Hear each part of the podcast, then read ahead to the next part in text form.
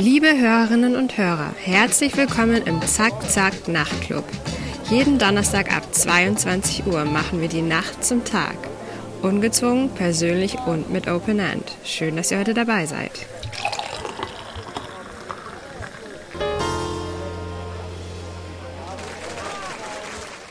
Ja, liebe Hörerinnen und Hörer, äh, herzlich willkommen zu einer neuen Folge Nachtclub, äh, unserem neuen Podcast hier im Zack Zack Studio und im Zack Zack Club. Äh, wir wollen heute mal aus Österreich rausschauen und äh, über den großen Teich äh, einen äh, Blick wagen. Vier Jahre Trump, vier Jahre Populismus, Hass und Aufwiegelung, vier Jahre aber auch gefühlter Abstieg der USA in der Welt. So könnte man zumindest die Amtszeit von Donald Trump zusammenfassen. Aber was bleibt über von dieser Zäsur für die USA und für die Welt? Und was macht jetzt eigentlich Joe Biden? Welcher Druck lastet auf ihn? Äh, über all das will ich heute im äh, Nachtclub mit Sophie Helen Spiegelberger reden. Hallo Sophie, willkommen in unserem Studio. Danke für die Einladung. Ja, danke fürs Kommen. Schön, dass du da bist. Äh, bevor wir loslegen, ähm, noch ein paar Worte zu dir. Äh, du bist Amerikanerin, also mhm. kennst dich sozusagen schon auch qua äh, Natur aus und ähm, warst auch im Angesicht der US-Wahlen äh, oft als Expertin im Fernsehen zu sehen. Ähm, du kommst, glaube ich, aus New York. Genau. genau. Und ja. Meine Eltern, beide meine Eltern, ja. Beide Eltern New Yorker, genau. also super. Ja. Du auch? Äh naja, da ist ein, ein, kleines Geheimnis. Also mein Vater kommt aus New Jersey, wir sagen aber lieber New York. Also okay. Ja. Über, das ist auf der anderen Seite vom Fluss, aber er ist dann im, im Alter von 18 Jahren auch nach New York gezogen und die haben sich dort kennengelernt. Ah, super. Also eine echte New Yorkerin so, sozusagen, ähm, die aber dann nach äh, Moskau auch für mhm. ein paar Jahre gegangen mhm. ist. Mhm. Äh, später dann nach Wien 2012. Du hast dann ähm, Politikwissenschaft studiert und äh, bist dann Journalistin geworden. Jetzt bist du aktuell bei Forbes, also bei dem mhm. deutschsprachigen Ableger des US-Wirtschaftsmagazins. Und ähm, bist aber auch Pressesprecherin bzw. Kommunikationsleiterin der Demokraten hier äh, in Österreich, der Democrats Abroad sozusagen. Ja, ähm, wir springen aber gleich mal zu äh, den Republikanern, nämlich oje, oje. zu, zu, Donald Trump, dem äh, Ex-Präsidenten jetzt. Und da wäre meine äh, Anfangsfrage einfach mal, wie du diese letzten vier Jahre bewerten würdest. Was machen jetzt auch die Trumpisten, also die Anhänger von Donald Trump, ähm, weil die verschwinden ja nicht einfach so. Die Wut, die sich vielleicht auch angestaut hat äh, in dieser Zeit, die ist nicht über Nacht verschwunden.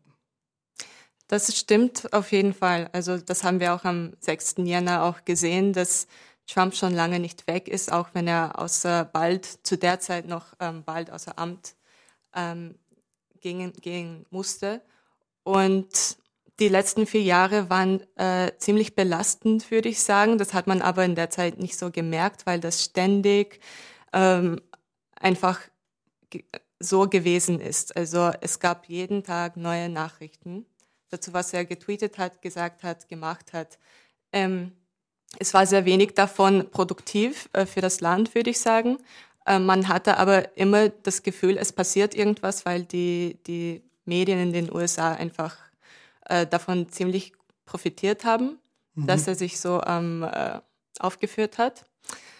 Und ich finde, es war am 20. Jänner 2021 dann so, dass ich zum ersten Mal in vier Jahren irgendwie wieder stolz war. Das, also das haben dann viele gesagt, aber da hat man einfach so ein bisschen das Gefühl wieder gehabt, ähm, da bin ich jetzt ein bisschen mehr stolz, äh, mhm. wenn ich sage, so ich komme aus den USA. Das war in den letzten vier Jahren nicht so.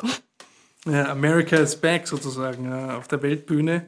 Man hat so das Gefühl irgendwie, äh, wir reden auch gleich drüber. Ähm, du kennst ja das Land und die Leute und hast sicher auch dort ähm, Freunde und Bekannte. Wie geht es denen jetzt? Wie, wie äh, ist die Stimmung? Ähm, weil die Spaltung der Gesellschaft, wir haben es schon etwas skizziert, ist ja nicht äh, einfach weg. Also ähm, haben die jetzt irgendwie Hoffnung, weil Obama zum Beispiel mhm. ist ja auch in den Wahlkampf gezogen mit Hope, ja? mhm. also mit Hoffnung. als Slogan und, und bei beiden hat man irgendwie jetzt so das Gefühl, ähm, er setzt sehr stark auf Normalisierung. Und Unity. Also und Unity. Vielleicht ist das Schlagwort für beiden Unity. Für mhm. Obama war das ganz klar Hope, bei Trump war das quasi Make America Great Again. Ähm, aber was ich über meine Freunde und Familie in den USA sagen kann, dass die meisten schon Demokraten sind. Also die haben mhm. wahrscheinlich ähm, eher eine ähnliche Meinung wie die, die ich jetzt ähm, habe. Es hat, es gibt in jeder Familie, in jeder amerikanischen Familie auch die Trumpisten, das muss ich sagen. Also die gibt es bei uns auch, die wohnen in Florida. ähm, das ist so ein bisschen stereotypisch, aber das ist so. Ähm, und ich würde mal sagen, für die war das ein anderes Erlebnis die letzten vier Jahre, weil sie ja dort waren. Also ich fahre jedes Jahr zurück, ähm, das versuche ich. Und dann merke ich schon, wie gewaltig die Unterschiede zwischen Europa und den USA sind. Also die, was man hier als selbstverständlich ähm, sieht, ist dort ganz anders. Und ähm, dann merke ich auch, dass ich schon lange im Ausland bin, weil ich ja seit 2003 nicht mehr dort äh, lebe. Ähm, und dann merkt man einfach, äh, dass es ein, eine ganz andere Realität ist und die hat sich auch in den letzten vier Jahren sehr stark verändert. Und die haben das natürlich vor Ort mitbekommen, ich mhm. nicht. Ähm, die waren aber alle froh, dass er, naja, dass Joe Biden gewählt wurde. Und äh, also du, du hast gesagt, du bist jetzt schon lange nicht mehr in den USA, beziehungsweise lebst da nicht mehr. Wie oft bist du drüben oder mhm. und, und, wann geht es das nächste Mal rüber?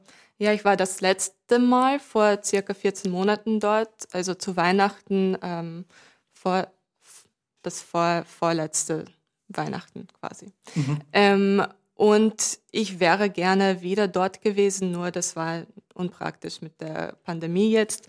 Äh, vor allem, weil es vor sechs Monaten, vor einem Jahr in den USA ähm, ziemlich schlecht ausgesehen hat, ähm, was die Pandemiebekämpfung angeht.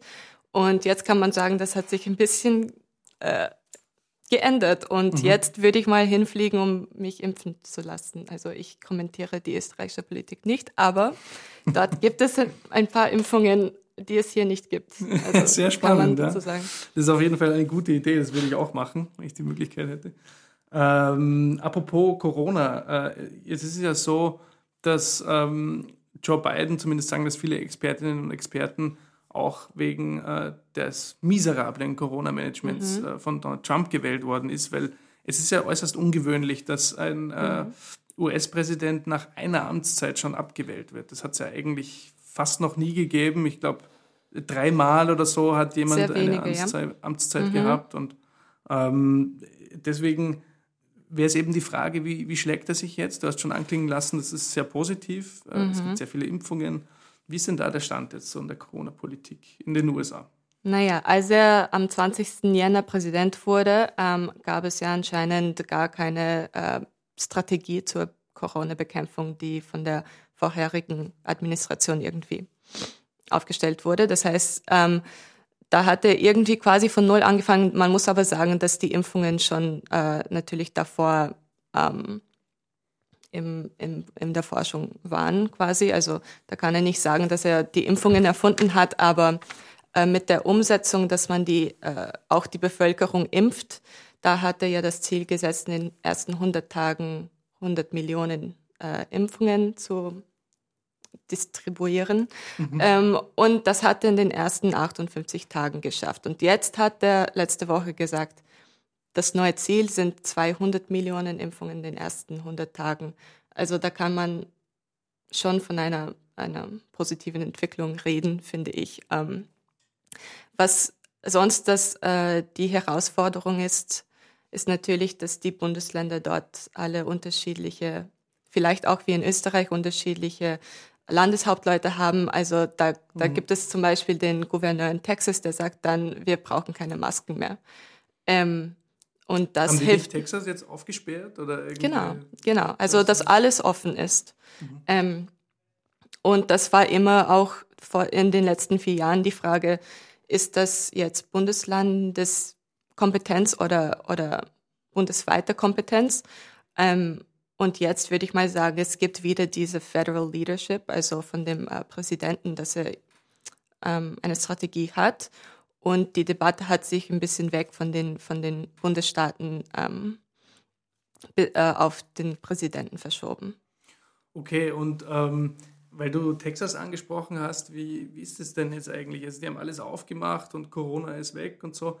Aber was passiert jetzt eigentlich mit Leuten, die sagen, naja, ich bin jetzt eigentlich in Texas und will jetzt nach New York? Dürfen die einreisen? Gibt es da Kontrollen? Oder das ist eine genauso heikle Geschichte wie jetzt in Österreich. Mit, äh, kann ich jetzt äh, während der Osterruhe nach Niederösterreich shoppen gehen oder wie auch immer.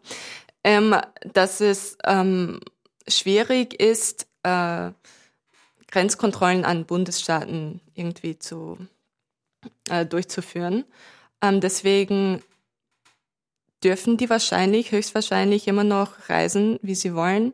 Ähm, aber die meisten bleiben wahrscheinlich zu Hause. Also okay. die, die, die, Entfernungen sind ja auch viel größer. Das heißt, wenn ich in Texas bin und irgendwie nach New York will, ist das wahrscheinlich. Ich bin mir nicht sicher, aber so ein Zwei-Stunden-Flug und keine 20 Minuten mit der S-Bahn ja. nach Baden oder so. Ja, sicher. Ähm, aber schon spannend. Also äh, vor allem, weil eben ähm, natürlich, wenn die da alles aufmachen, dann werden ja die Corona-Zahlen auch steigen. Also kann ich mir vorstellen. Ich weiß nicht, wie, wie die Statistiken aussehen, ob sie sie überhaupt noch bekannt geben oder. Dort, ja, ja die, die, die Zahlen sind leicht gestiegen. Auch mit, der, mit den Impfungen jetzt mhm. sind sie trotzdem leicht gestiegen. Das kann sein, weil die, äh, die, die Leute sich dann nicht, äh, nicht so streng an die Maßnahmen halten. Okay, also warum das genau ist, ich bin keine Statistik. Aber klar, es wird natürlich gedämpft durch die, die Impfungen, die es gibt. Das ist ein großer Unterschied mhm. äh, zu Österreich und ähm, ja, zu Europa eigentlich. Äh, jetzt mal abgesehen von Corona, was, was sind eigentlich so die Themen, für die Joe Biden steht? Weil ähm, bei Obama hatte man irgendwie das Gefühl, okay, der, der steht irgendwie für Obamacare. Es gibt irgendwie mhm. so ein mhm. Projekt, ähm, mhm. sagen wir mal, mit dem irgendwie auch diese Kandidaturen äh, verbunden waren. Ähm, und bei Joe Biden hat man irgendwie, weiß man nicht, was sind so seine Themen ähm, mhm. außerhalb dieses Zusammenhaltens, also Unity, wie mhm. du gesagt hast, und Corona. Ähm, was ist ihm besonders wichtig und seiner Mannschaft? Das ist eine gute Frage. Das haben sich, ich glaube, ganz viele während, der, während den Vorwahlen gestellt, weil Joe Biden schon seit 47 Jahren irgendwie in Washington immer dabei war, man aber nie wusste, was ist genau sein Thema. Also wofür brennt Joe Biden genau. Ähm, und dann hat er so kandidiert, dass er quasi auf Einheit setzt, Unity, dass er das Land vereint. Ähm, damit hat er die Wahl gewonnen. Jetzt sieht man aber, dass er quasi nicht nur ähm, Einheit sagt, sondern echt viel jetzt in den ersten ähm, mittlerweile um die 60, 70 Tage seiner Periode durchgebracht hat. Also dass man jetzt seine 1,9 Billionen schweres Konjunkturpaket mhm. äh, verabschiedet, ähm, während die Republikaner überhaupt nicht mitmachen, ist schon ein äh, schon äh, was, was man irgendwie nicht erwartet hätte, glaube ich. Aber da kann man sagen, dass er sehr viel parlamentar parlamentarische Erfahrung hat und dass er deshalb sowas ähm, auch schafft. Aber was, wofür er steht, ähm, es ist schwer, das alles in einem Wort äh, zu, zusammenzufassen. Ähm, wenn man seine ähm, legislativen Initiativen anschaut, dann ist, gibt es Infrastruktur, äh, Corona-Pandemie-Bekämpfung. Ähm, es gibt äh, vieles, was zur, äh, um die rassische Diskriminierung zu bekämpfen, was in den USA natürlich ein Riesenproblem ist. Ähm, Klimaneutralität. Mhm. Also da war ich selbst persönlich ein bisschen überrascht, dass er eigentlich sehr progressive Maßnahmen irgendwie ja, befürwortet. So, ja. Das mhm. klingt so. Also Antirassismus, Klimapolitik und Wirtschaftspolitik, äh, eigentlich sehr progressive, also fortschrittliche Themen, ähm, die man eigentlich von einem äh, linken oder linksliberalen Demokraten mhm. erwarten würde. Mhm. Äh, wie ist das jetzt? Würdest du Joe Biden ähm, wo würdest du den einordnen, auch von den Flügeln her? Weil es wird ja immer gesagt, er ist eigentlich eher ein konservativer mhm. Demokrat. Dann gibt es die, mhm. die, Moderates und so. Und wo ist er mhm. zu verorten? Auch im Gegensatz zu Obama vielleicht. Ja. Das ist eine ganz interessante Frage. Erstens, weil während des Wahlkampfs äh, kam immer wieder die Frage, ob er zu alt ist. Dass er alt ist, das kann ich nicht äh, irgendwie, das stimmt. Ähm, aber alt heißt auch nicht unbedingt konservativ. Ähm, wie wir aber diese Flügel definieren, ist jetzt eine interessante Frage, weil wir ja auch gesehen haben, es gibt diese Wähler, die zwischen Bernie und Trump mhm. sich nicht entscheiden konnten. Und was heißt das jetzt für, für das Modell, dass man quasi Politiker immer links, äh, links bis rechts, also auf einem Spektrum äh, aufstellt und dann sagt, dieser ist links ähm, sozialistisch und dieser ist rechts nationalistisch zum Beispiel. Irgendwie stimmt das Modell nicht ganz. Ähm, wenn wir diese quasi Swing Voters haben, die, die entweder Bernie oder Trump äh, wählen wollten. Äh, Joe Biden hat sich irgendwie schon als Zentrist äh, verkauft äh, während der Wahl, würde ich mal sagen.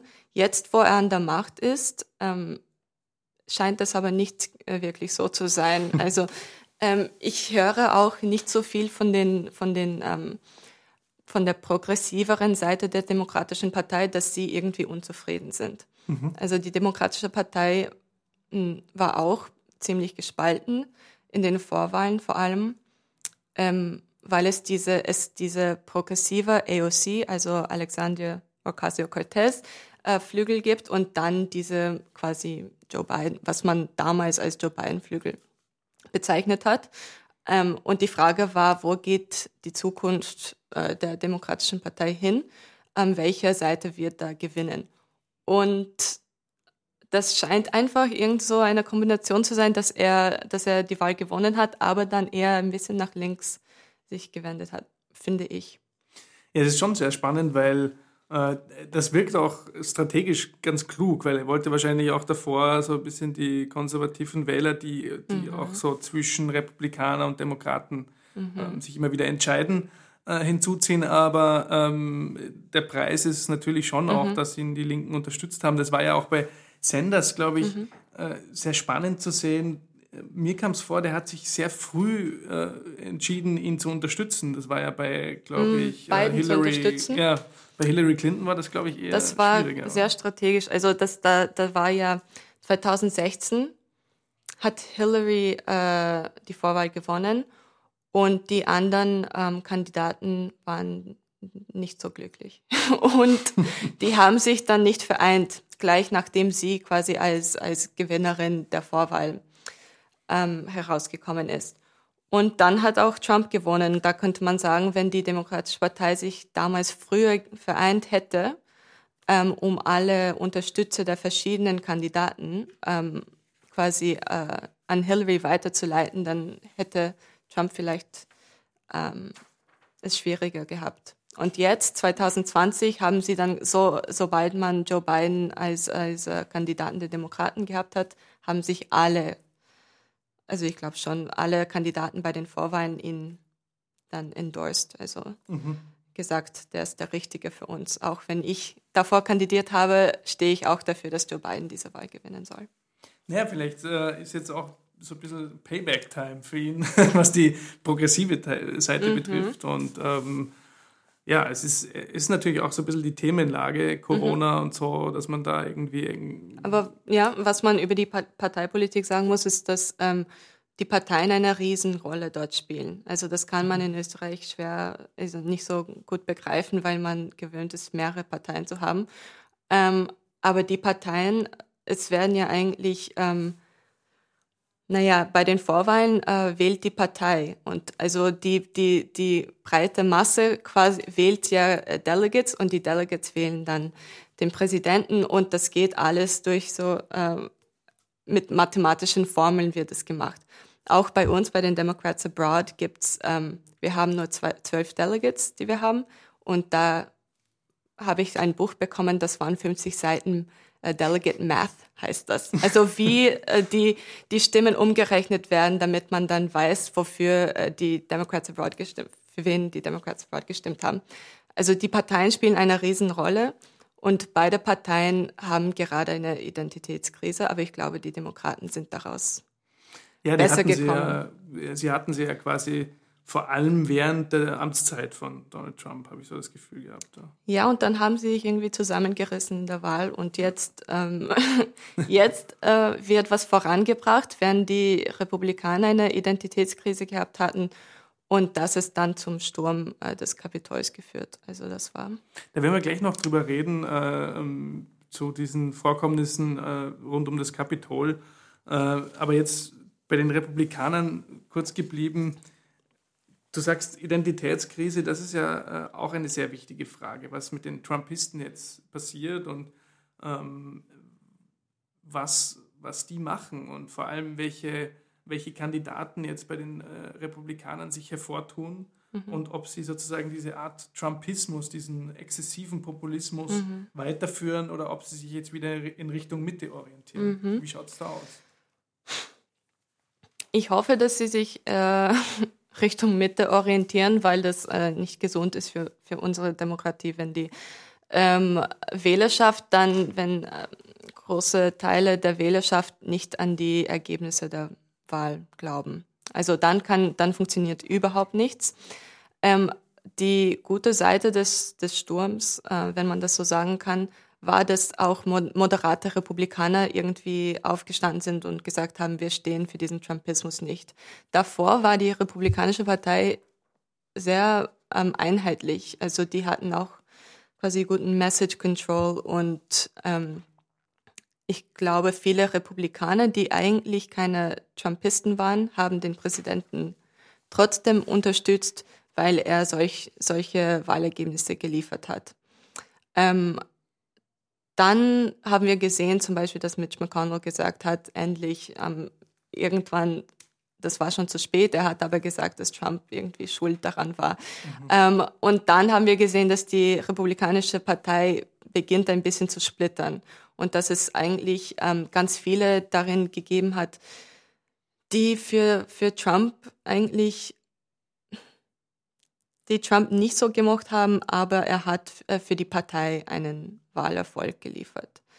Ähm, Trump war ja aber kein sozialkonservativer Kandidat zum Beispiel und die Republikaner stehen ja für soziale Konservati äh, Konservativität. Mhm. Ähm, also die haben da einfach mitgemacht. Und jetzt hoffentlich werden sie dann äh, wieder irgendwie ihre Werte finden und sich äh, neu definieren und hoffentlich auch ohne Trump. Aber es gibt äh, viele Kandidaten, äh, besonders auf den, äh, in den niedrigeren Ebenen, ähm, also Gemeindeebenen also, oder auf bundesstaatlichem Niveau, äh, die quasi naiv reingehen in das politische Geschäft und sich denken, ich, ich, ich mache das wie Trump. Also ich mhm. tweete virale Sachen, nur damit ich Aufmerksamkeit bekomme. Ähm, ich finde aber, dass die Republikaner, die schon länger in Washington sind, also Mitch McConnell und, und uh, Liz Cheney, zum Beispiel die Tochter des ehemaligen Vizepräsidenten, die im Senat ist, die Dick wissen, Cheney. ja genau, seine Tochter, sie wissen, dass das eigentlich zu Instabilität führt, mhm. während die Neuen irgendwie das noch nicht begreifen. Das heißt, äh, bei diesen neuen forschen Jungen äh, ist dieser Trumpismus noch sehr beliebt und sie, sie Naja, es gibt ein paar. Also mhm. es gibt ein paar solche Kandidaten, die, die ein bisschen so ich weiß nicht, ob das naiv ist, wenn das funktioniert, dann ist das vielleicht nicht so naiv. Aber äh, auf jeden Fall das ausnutzen. Ja, ja spannend. Ähm, wir haben ja gerade äh, über diesen Sturm aufs Kapitol geredet. Das waren ja wirklich ähm, verstörende Szenen, sozusagen im, mhm. im, Herzen der westlichen Demokratie. Kann ich eine äh, Gegenfrage stellen? Natürlich. Wie war das äh, als Nicht-Amerikaner, sich das anzuschauen? Ja, wie gesagt, sehr verstörend. Also es war, ähm, ich habe mich so ein bisschen erinnert gefühlt ähm, an diese Szenen in der Türkei. Das war mhm. natürlich viel, viel Ärger. Das war wirklich Putsch, wo auch das Militär dann mitgemacht hat und ähm, auch wenn man jetzt nicht äh, spekulieren sollte über die, die, Hintergründe und so, da ist ja auch vieles noch ungeklärt, aber für mich war das schon so, ich habe das damals auch eben im, im, Fernsehen gesehen und mir gedacht, okay, äh, das kennt man nur aus dem Film. Ja? Und mhm. irgendwie ging es mir so auch, wie ich das gesehen habe. Ähm, wir haben dann auch in der Redaktion herumgeschrieben, wir haben so eine Signal-Gruppe, mhm. wo wir dann ähm, uns verschiedene Tweets und irgendwelche äh, Aussagen und Videos und sonst was geschickt haben das war relativ ähm, wahnsinnig, ja, weil mhm. es hat sich alles überschlagen und keiner hat so richtig gewusst und, und äh, geahnt, wie weit das jetzt kommen würde, weil die waren ja wirklich schon sehr weit vorgedrungen und mhm. ähm, bei all diesen Quatschköpfen, die da auch dabei waren, also da gab es ja irgendwelche komischen Masken und Hüte und sonst irgendwas. Der ja. Schaman. Ja, so Schamanen Ja, ja, Äh, und äh, völlig obskure Verschwörungstheoretiker, aber es waren natürlich schon auch gefährliche Leute dabei, also hatte man den Eindruck.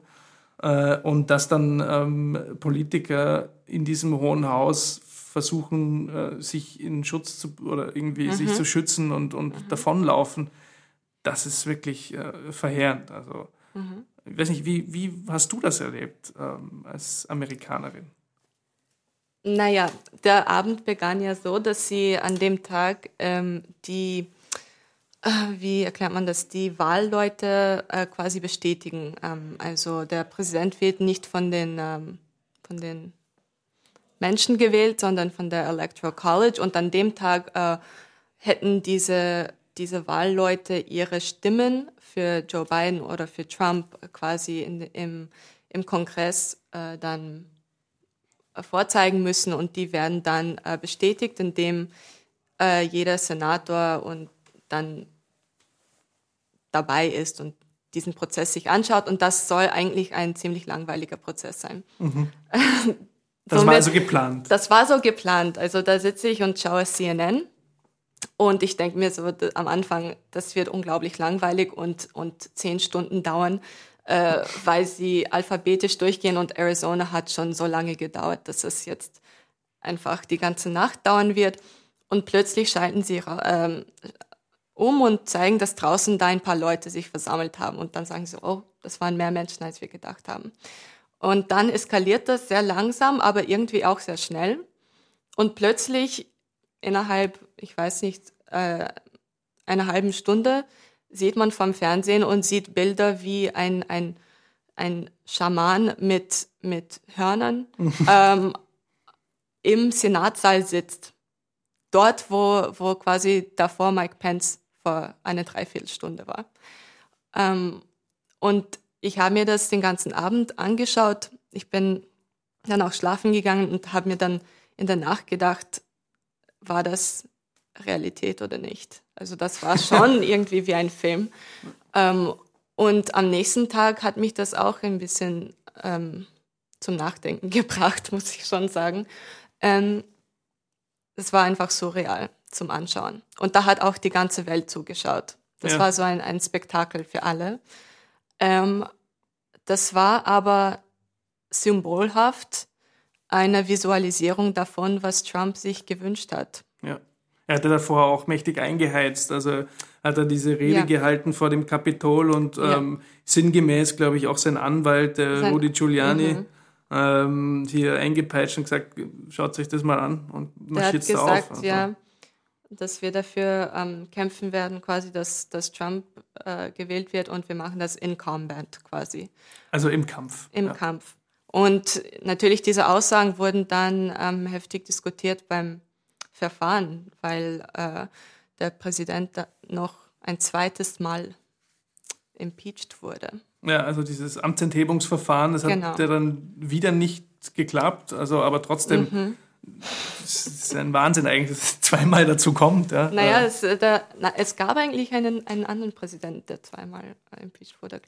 Also im, äh, im 19. Jahrhundert. Aber schon ein bisschen her, ja. äh, ja, schon ein bisschen her. Und ähm, natürlich, naja, Trump einmal gewählt, zweimal impeached, nie eine Zustimmungsrate über 50 Prozent. Das war also keine Vorzeigerpräsidentschaft.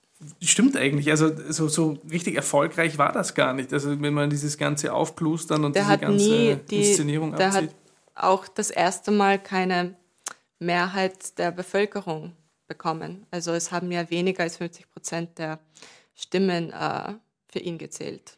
Also das lag dann am System Das lag am System, ja. dieser Wahlmänner Mhm. oder irgendwie. Genau. Also das, das habe ich bis heute noch nicht ganz, ganz raus. Also schon naja, im, im man Grunde, könnte es so, so erklären, dass man quasi, äh, dass quasi die, die Bundesländer den Präsidenten wählen und nicht die, die, die Menschen. Also am Anfang war das ja eher ähm, als Europäische Union, aber in Amerika gedacht. Natürlich war das da vor der EU, aber um das zu erklären, ähm, könnte man so sagen, es waren eigentlich, äh, die Nationalstaaten waren quasi Bundes, die Bundesstaaten und die hatten nur so quasi eher symbolhaft eine Vereinigung. Ähm, und dann, das, deswegen ging es darum, dass äh, jedes Bundesland quasi, ähm, dass die Stimme von jedem Bundesland gezählt wird. Und deswegen können die, die kleinen Bundesländer äh, mit den großen Bundesländern äh, zusammenstimmen und mhm. dar daraus äh, ergeben sich mathematische ähm, ja. Das heißt also, wenn äh, weil auch äh, die, die Bevölkerung in den USA ja auch immer bunter wird und immer, mhm. ähm, sagen wir, vielleicht auch liberaler, mhm. ähm, hätten es die Republikaner noch schwerer als sonst auf eine Mehrheit zu kommen, wenn es dieses System nicht gäbe, oder? Wenn es dieses System nicht gäbe, ähm, wären sie, hätten sie viel größere Schwierigkeiten. Die, es, es ist ja so, dass die kleineren Bundesländer eher republikanisch sind, äh, auch ländlich, und dass die kleinen Bundesländer in, mit, in, in diesem System mathematisch überrepräsentiert sind. Mhm.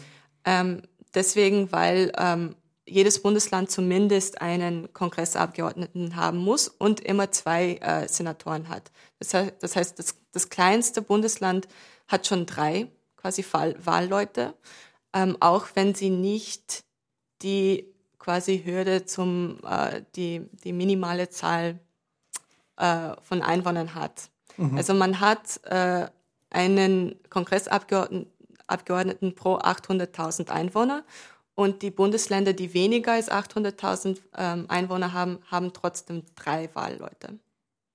Okay, ja, das ist natürlich ähm, für die Kleinen gut, gut. genau. und für die Großen eher nicht, beziehungsweise vor allem für die Demokraten. Aber ähm, es ist ja schon auch die Frage, eben diese Repräsentation zu sehen bei diesem Zwei-Parteien-System. Ähm, jetzt gibt es ja diese Greens, glaube ich, die, die, Grüne, die Grüne Partei oder irgendwie so eine, so eine naja, großes kann sie nicht sein. Naja. Ja. Was ist mit denen eigentlich? Spielen die irgendeine Rolle oder ist das so? Nein. Also es kommen immer wieder, immer wieder dritte Parteien dazu. Und das war ja auch vor vier Jahren so. Da gab es den Johnson, der hat kandidiert, glaube ich. Und dann geht es darum, dass diese, diese Person bei einer Präsidentschaftswahl, die für eine dritte Partei kandidiert, immer irgendwie eher republikanisch oder demokratisch ist.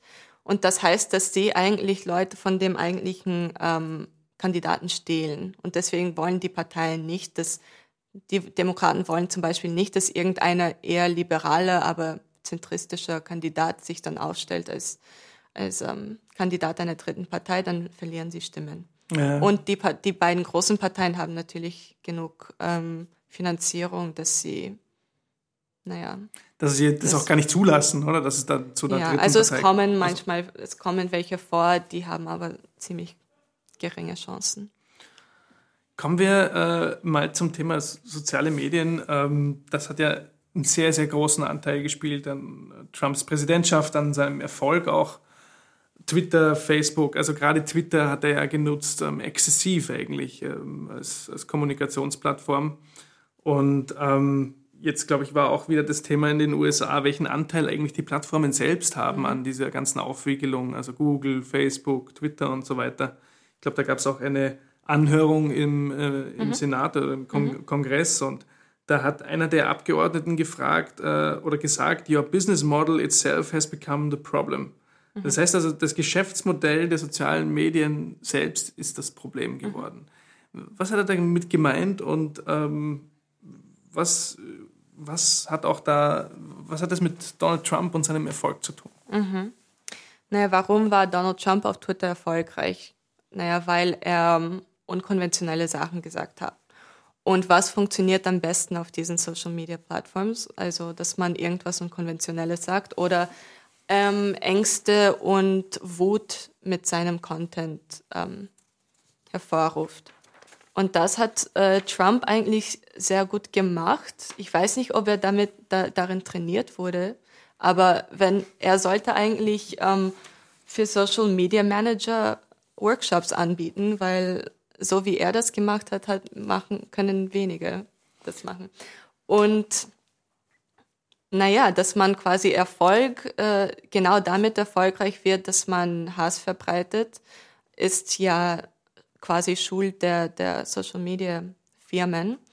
Dass sie das aber mach, so groß geworden sind, wie sie jetzt mhm. sind, ist ja auch nicht ihre Schuld, wenn das nicht reguliert wird. Also da kann man nicht sagen, ihr hättet einfach ähm, eure Gewinne schrumpfen und dafür besser, das wäre aber besser für die Gesellschaft. Also da muss die Regierung eingreifen und was tun.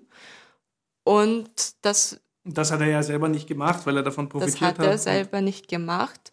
Es gibt jetzt aber demokratische Senatoren, die Initiativen da, davor gebracht haben. Also Amy Klobuchar, die hat auch äh, damals kandidiert, die hat ein Antitrust Legislation, also ähm, hervorgebracht, um diese Monopole aufzubrechen. Mhm.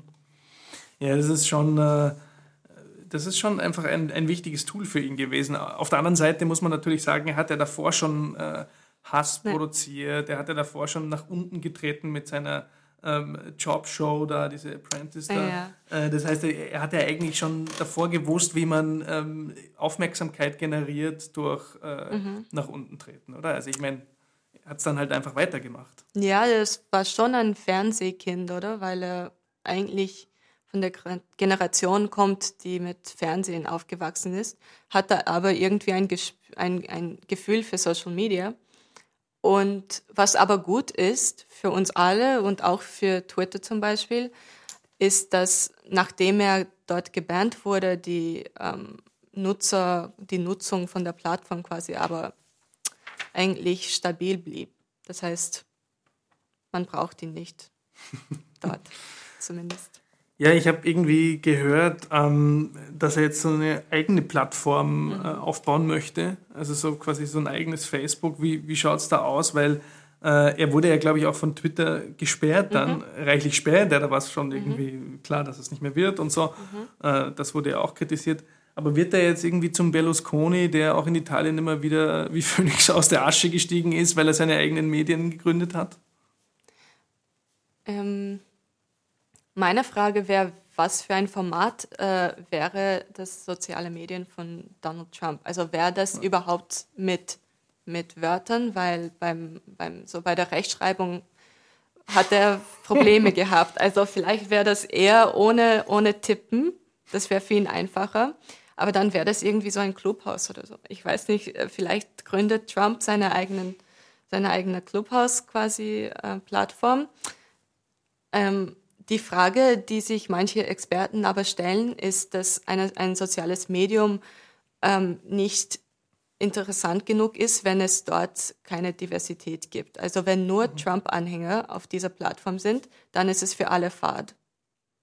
Ist es nicht auch in Telegram so, dass da, da gibt es ja irgendwie ähm, gerade sehr viele so ähm, Corona-Skeptiker oder auch sehr viele, die ähm, rechtere Themen ansprechen, was, was mhm.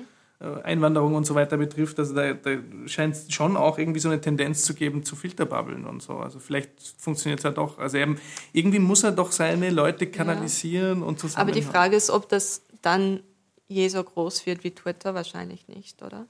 Ja, das ähm, stimmt. Ja, das also das ist eher, also es gibt ja, alle reden von Twitter-Blasen, dass man innerhalb von Twitter seine eigene Blase hat. Aber das wäre das, in dem Fall wäre das ganze Medium eine eigene Blase, quasi, ja. weil ich als Demokratin wäre dann nicht auf seiner Plattform. ähm, deswegen kann ich mir schwer vorstellen, dass es wirklich so wächst, dass es dann quasi ein, ein, ein Geschäftsmodell hat. Und, und die andere Frage ist, woher hat er plötzlich Expertise äh, beim, beim App-Gründen? Ja. Also. Naja, also meine Frage wäre auch irgendwie, wo, wo das Geld dann herkommt, weil er hat ja auch immer. Also er hat, hat auch Probleme, ja. Er hat irgendwie Probleme und äh, also er verkauft sich ja gerne als erfolgreicher mhm. Geschäftsmann, aber in, in Wahrheit war er auch äh, ähm, sehr lange mal Sense irgendwie bei mhm. ihm geschäftlich gesehen. Mhm. Und äh, viele haben ja dann auch gesagt, er, ist, er hat sich irgendwie in das Amt gerettet. Mhm. Und jetzt ist natürlich spannend, was, was jetzt passiert, weil jetzt hat er nicht mehr den Schutz des Amtes. Genau. Jetzt ähm, gibt es äh, quasi Untersuchungen in, in dem Bundesland New York, wo er ja auch lange gelebt hat und da verschiedenste Sachen auftauchen, also was Steuerbetrug angeht und andere und andere Sachen. Also ich bin gespannt, ob er da verurteilt wird und wie das aussehen würde. Also das wären dann schon virale Bilder.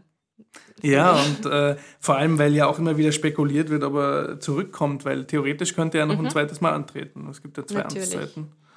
Und der wäre sogar jünger als Joe Biden. Also wenn Joe Biden sagt, er, er, er will wieder in vier Jahren kandidieren, dann kann das Trump auch, weil er noch jünger ist. Also. Okay, ja. Ähm, wie, stehen, wie stehen da die Chancen, denkst du? Oder ist er irgendwie Donald Trump Jr., der, der vielleicht sogar noch verrücktere äh, junge Sohn von ihm äh, oder Ivanka Trump als die ähm, vermeintlich moderate äh, Tochter irgendwie im Rennen? Oder tritt Nein. er nochmal an? Was interessant da ist, ist, dass die Demokraten und Republikaner ganz unterschiedliche, ähm, ganz unterschiedliche Weisen haben, ihre Vorwahlen durchzuführen und die Demokraten da eher mehr, mehr kontrollieren als die Republikaner. Und deswegen habe ich immer so gedacht, dass Donald Trump bei den Demokraten, wenn das umgekehrt gewesen wäre, nie gewonnen hätte, weil die Partei selbst das äh, nicht erlaubt hätte. Mhm. Und äh, die Demokraten, also die Eliten in der Demokratischen Partei, schauen schon so, wer, wer, wer wäre ein guter Kandidat quasi und fördern diese Kandidaten zum Beispiel. Und in der Republikanischen Partei haben sie es sich erlaubt quasi, dass Trump das plötzlich gewinnt, obwohl das keiner wollte. Und ich hoffe, dass die Republikanische Partei da ein bisschen mehr Kontrolle äh, bei der nächsten Vorwahl ausübt. Und wenn da wieder ein, ein Trump kommt, zum Beispiel der Sohn oder die Tochter oder der, der Enkelsohn oder Nein, es gibt noch keine Enkelkinder, aber. Äh, oder der, der Schwiegersohn oder der, der ja, äh, Jared der, Kushner. Genau, der Schwiegersohn, dass sie einfach sagen, nein, nein, nein, das wollen wir als Partei nicht. Also, Außer sie bringen äh, gute Quoten oder Umfragen. Ja. Also das kann natürlich auch sein, dass sie dann sagen, pff, wieso nicht, ja, wenn wir dann wieder den, das Weiße naja, Haus bekommen. Aber die, naja, aber die, Elite, also die Eliten in der Republikanischen Partei wissen ja auch, dass es keine stabile Lösung ist. Also, dass man vielleicht, in, äh, die haben ja kein Interesse daran, dass die Validität von Wahlen hinterfragt wird, weil die ja auch gewählt wurden. Genau, das heißt, ja. wenn das ganze System scheitert, dann haben sie auch keinen Job. Weil, weil sie sind Teil des Systems. Sie und sind Teil ja, des Systems eigentlich. er hat sie also, ja auch angegriffen. Also das Ganze lang. war, der Trumpismus war, war purer Populismus.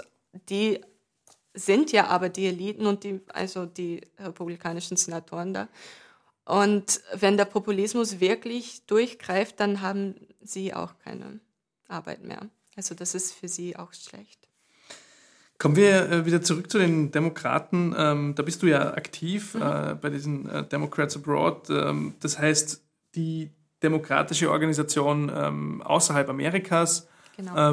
Wie ist das? Was machst du da genau? Mhm. Was macht ihr so? Also die Demokratische Partei hat Vertretung im Ausland, weil es rund acht bis neun Millionen Amerikaner im Ausland gibt. Und das wäre umgerechnet um die so 15. 15 größtes Bundesland quasi. Also das ist gar keine kleine Zahl. Und die haben auch offizielle Vertretung und das sind die Democrats Abroad. Und die Democrats Abroad haben 49 Länderkomitees. Also in 49 Ländern gibt es quasi eine, ein gewählter quasi Aufsichtsrat von, äh, und die arbeiten daran, dass die Amerikaner in diesen Ländern wählen gehen. Und ähm, manchmal sind das auch Independents, also die Software, die wir nutzen, um äh, die Leute zu registrieren, kann auch Republikaner registrieren. Also eigentlich, da steht, also du kannst auswählen, äh, Demokrat, Independent oder Republican. Aber eigentlich arbeiten wir ja daran, dass Demokraten äh, wählen gehen. Und wir also es geht um Mobilisierung. Mobilisierung. Es ist gar nicht so einfach zu wählen. Deswegen gibt es eine riesige Organisation dafür. Also äh, man muss sich ja registrieren. Es ist äh, abhängig davon, äh, in welchem Bundesland du als letztes äh, gewohnt hast dort, weil du ja eigentlich in einem Bundesland willst, auch äh, bei der Präsidentschaftswahl. Und das heißt, es gibt ziemlich viel Information, die man verbreiten muss und äh, diesen Amerikanern helfen, damit das ein bisschen leichter ist. Und in Wien, also in Österreich, gibt es die Democrats Abroad auch. Und wie viele äh, Mitglieder sind da organisiert bei euch in, in Österreich jetzt?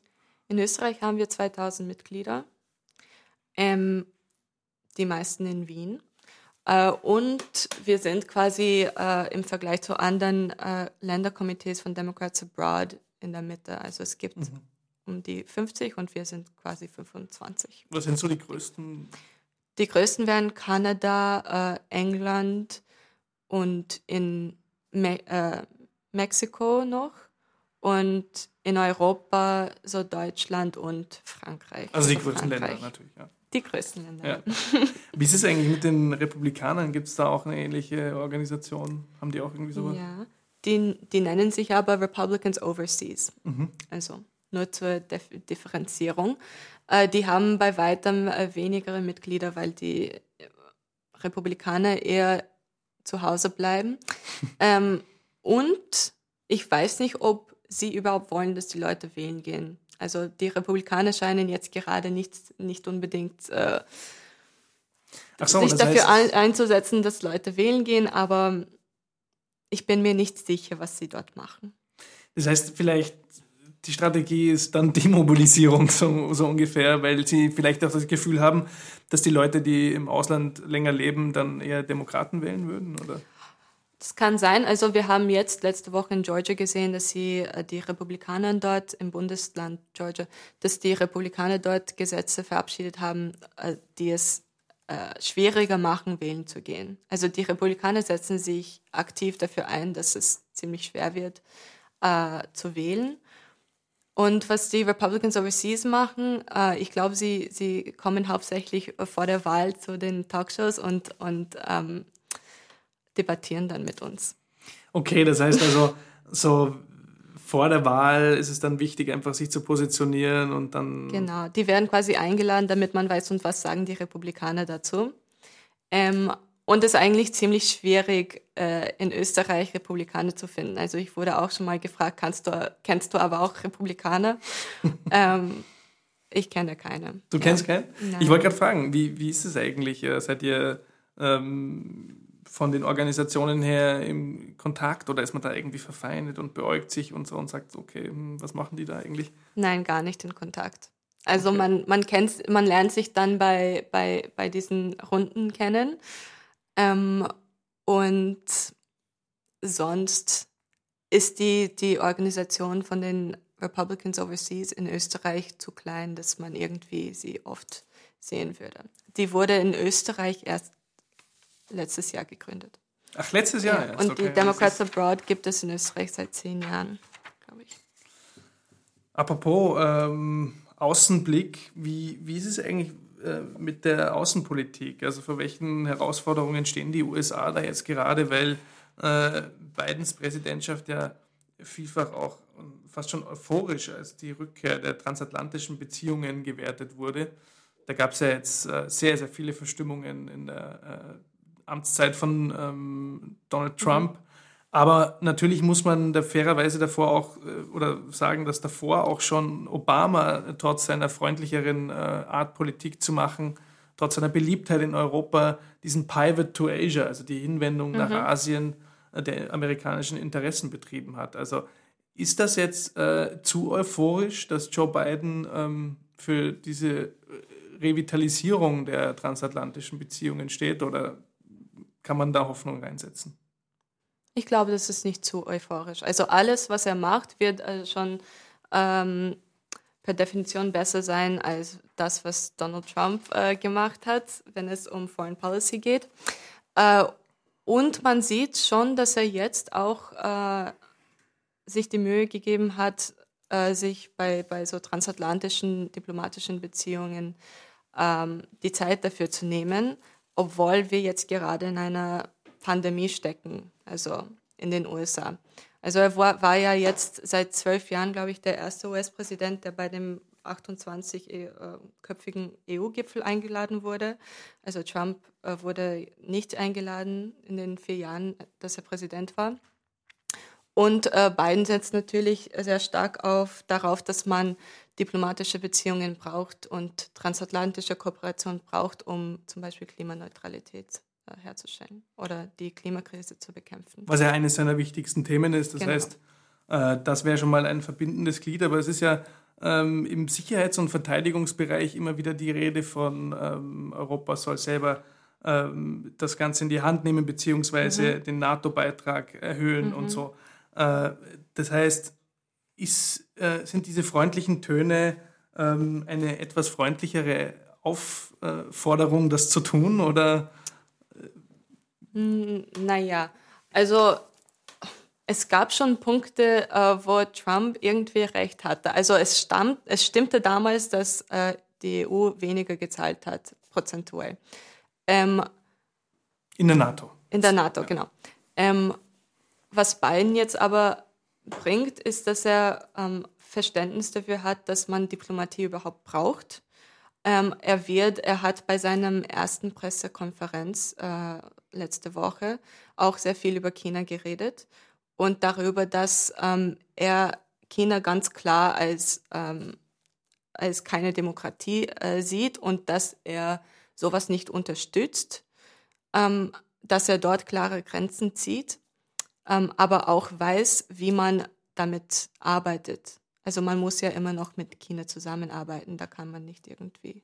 Ich wollte gerade sagen, China ist, ist irgendwie äh, in aller Munde bei seiner Regierung, zumindest mhm. ähm, der Außenminister Anthony Blinken mhm. hat hier eigentlich eher Forschertöne angeschlagen. Mhm. Ähm, ist das vielleicht so ein Zeichen auch nach innen, weil von Trump und von der Seiten, von Seiten der Republikaner wurde ihm ja vorgeworfen, dass er da etwas mhm. zaghaft ist? Äh, oder ist es schon auch irgendwie ähm, ein Zeichen nach außen hin, dass man sagt, äh, wir sind jetzt zurück auf der Weltbühne, mhm. China ist unser äh, Competitor, unser Wettbewerber Nummer eins, äh, oder ist das eher innenpolitisch motiviert? Ich glaube nicht, dass es innenpolitisch motiviert ist, weil ähm, man ganz klar sagen muss, dass die amerikanischen Bürger sich für Außenpolitik nicht interessieren. Also okay. ich glaube nicht, dass man da damit sehr viel punkten kann. Einfach weil das äh, nicht sehr informativ berichtet wird dort und weil die Außenwelt einfach ganz fern zu sein scheint. Äh, deswegen glaube ich schon, dass er, er sich als Priorität gesetzt hat, ähm, vor allem die, die Klimakrise anzugehen, aber auch einfach Stabilität wieder zu wiederherzustellen auf der, der globalen Ebene. Ähm, Innenpolitik ist das, glaube ich, nicht. Also man kann mit Außenpolitik nicht so viel gewinnen, sozusagen. Außer Innen, Kriege. Außer Kriege, mhm. ja. Und auch die haben einen hohen Preis. Mhm. Äh, wie steht es denn jetzt eigentlich um die US-amerikanisch-österreichischen Beziehungen? Da mhm. gab es ja ähm, in den letzten vier Jahren ein, äh, sagen wir, schon sehr, sehr enges Naheverhältnis zwischen der Regierung Kurz und der mhm. Regierung Trump. Ähm, immer wieder wurde gesagt, irgendwie, der Kurz ist der Rockstar der Konservativen in, mhm. in, äh, in Europa. Das hat ja, glaube ich, der Richard Grinnell, der Botschafter der Amerikaner in Deutschland, gesagt. Der war eher weniger Botschafter als Pressesprecher. äh, und auch hier äh, Trevor Trainer, der Botschafter ja. Äh, in Österreich, ähm, hat ein sehr, sehr enges Verhältnis zur Regierung Kurz. Jetzt habe ich gehört aus diplomatischen Kreisen, äh, das kam nicht so gut an bei den Demokraten. Und ähm, der Kurz äh, würde wahrscheinlich auch sehr gerne ähm, der Inszenierung wegen mhm. und auch äh, aus, aus anderen Gründen einen Termin bei, bei Joe Biden haben. Wird das mhm. schwieriger als bei Trump? Ja, schon. Also ich glaube, Trump hat, äh, naja, Trump hatte keine, keine Ziele und Prioritäten quasi. Und deswegen hat er irgendwie Zeit dafür, sich einfach mit, mit, äh, mit verschiedenen Heads of State zu treffen und irgendwie optische ähm, so Pressestunden zu veranstalten wie eine Show. Ich glaube nicht, dass Joe Biden, ähm, ich glaube, Joe Biden ist sehr gezielt, in, äh, wenn es darum geht, mit wem er sich trifft. Also nicht, dass Österreich ein kleines Land ist, aber so. also das heißt, er, hat äh, möglicherweise andere Prioritäten, weil ähm, Österreich hat ja äh, sagen wir mal, Gefühl dann Wichtigkeit äh, gewonnen gehabt unter Kurz, aber man mhm. hatte schon auch das Gefühl, dass das so parteipolitische oder, oder vielleicht so kurzfristige Kalküle sind von beiden Seiten. Ja? Mhm. Also Trump auf der einen Seite, dass er sagt, mhm. okay, pass auf, Angela Merkel, hier mhm. habe ich einen, der steht dir mhm. vielleicht in Europa ein bisschen gegenüber. Ja. Und der Kurz hat äh, auf der anderen Seite auch gesagt, schaut her, ich bin so wichtig, was habt ihr alle? Also das, diese Symbiose wird vielleicht jetzt schwieriger. Genau, es kann sein, dass Trump quasi mit Kurz ein bisschen mehr Kontakt hat, um äh, Merkel zu zeigen, so, ich brauche dich nicht. Ja. Ähm, es ist ein bisschen wie im Kindergarten. Und ähm, jetzt, ich glaube auch, man muss sagen, dass Kurz ziemlich äh, innenpolitisch gerade beschäftigt ist und keine Zeit für Außenpolitik hat. Ja, In den letzten Tagen. Da, ja, das, das, das habe ich irgendwie auch, also das Gefühl habe ich irgendwie auch, ähm, obwohl ja die Herausforderungen da wären, so ist es ja nicht. Mhm. Äh, warten wir ab, was passiert. Mhm. Vielen Dank äh, fürs Reden, äh, es war sehr spannend. Ähm, hier in unserem Studio war Sophie Helen Spiegelberger, Sie ist US-Expertin, sie ist bei den äh, Demokraten ähm, in Österreich aktiv und äh, bei Forbes als Redakteurin. Wir haben über die USA geredet äh, unter Joe Biden, aber natürlich auch über die Zeit davor unter Donald Trump. Schauen wir, was passiert. Äh, vielen Dank fürs Kommen und äh, auch danke an unseren äh, Mann für den Ton, Thomas Nasswetter. Bis zum nächsten Mal im Nachtclub.